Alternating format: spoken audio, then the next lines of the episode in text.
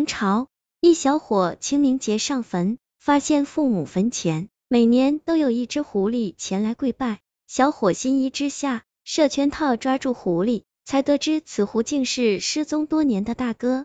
小伙追问之下，得知原委，去狐仙洞相求，救回大哥还得美好姻缘。景泰年间，衡阳李庄有一个善良的年轻人，名叫李章。他出生第二年，父母便患重病死了。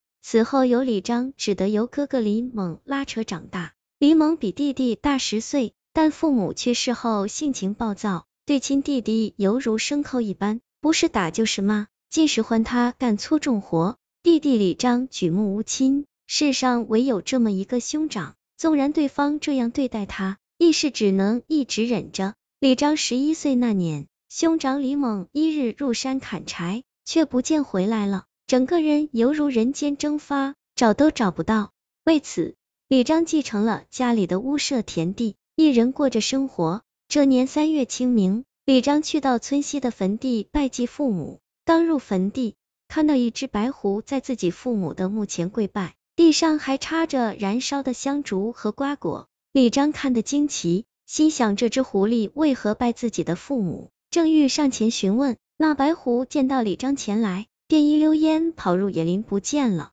李章觉得此狐有灵性，但不明白他为何偏偏拜祭自己家坟墓。到了重阳节时，白狐又出现在坟墓前拜祭。李章刚到，白狐便拔腿跑了。第二年清明时分，李章如往常般来到村西坟地扫墓，未料又见那白狐在跪拜自家坟墓，却略带抽泣之声，竟似能说话。李章赶忙上前追问，白狐看了看李章，还是转身溜走了。就这样，每年白狐都会来到坟前祭拜，但他一看见李章，就会匆忙离去。转眼过了七年，李章也长成了高大健壮的小伙。他感觉那白狐有着一些不可告人的秘密，于是决定抓住他弄个明白。这年清明当日，李章提前到墓前设下一个捕猎绳圈。用杂草遮蔽起来，自己则躲在幕后的乱草里，等着拉绳捉狐。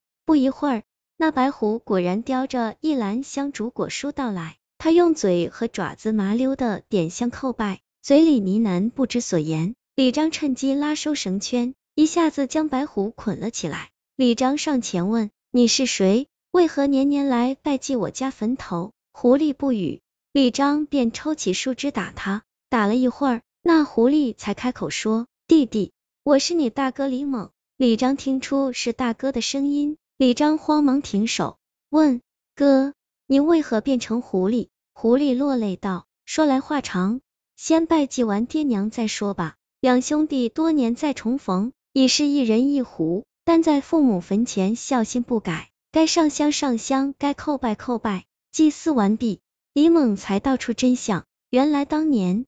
李猛上山砍柴，看到一狐狸窝，便想抓狐狸剥皮去卖，把狐窝捣毁后，只抓住一只小狐崽。他暴脾气发作，就将这狐崽重摔在地，差点死去。那母狐是一狐仙，回来正好看见，大怒之下便施法将李猛变成一只狐狸。此后母狐不时咬打他，无论李猛躲到哪里，母狐都能轻松找到，且驱使他去捕猎，喂养自己和狐崽。李猛为此成了一只憋屈的傀儡狐狸，受尽母狐的欺凌虐待。时间一久，李猛暴躁的坏性格亦渐渐转变，觉得以前他也是这样虐待亲弟弟，心中甚是愧疚，无脸面再见李章。到了清明节临近，化为狐狸的李猛亦是格外思念父母，惭愧当年的不孝，于是每年便叼着祭品到坟前拜祭。李章听完。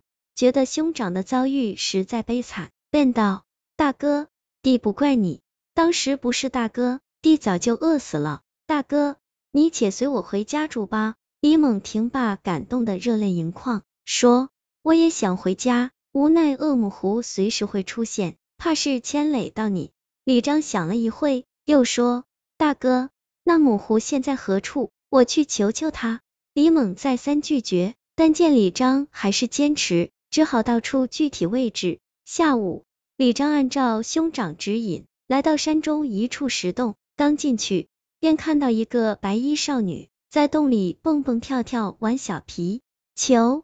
李章有礼问道：“请问这可是狐仙洞府？”少女见来了一个生人，长得又是俊朗，便说：“正是，公子所为何事？”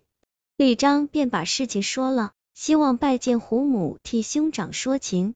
少女却称胡母出去了，两人便在洞中等候，一言一语畅谈交流，然后玩起皮球。少女原是当年的虎仔，给胡母指点，长得很快。没几年就练得人形，变为美女子。李章和她聊得来，玩得来，少女竟暗自喜欢上了李章。夜里，胡母归来，问的李章情况，先是不愿解除李猛的法术，但经不起女儿的求情，思量过后，觉得李猛变狐后以化恶为善，对他的惩罚已算差不多了，于是念动咒语解除了李猛的狐形，李猛得以重新做人。激动到落泪，寻路回到家中与弟弟相聚。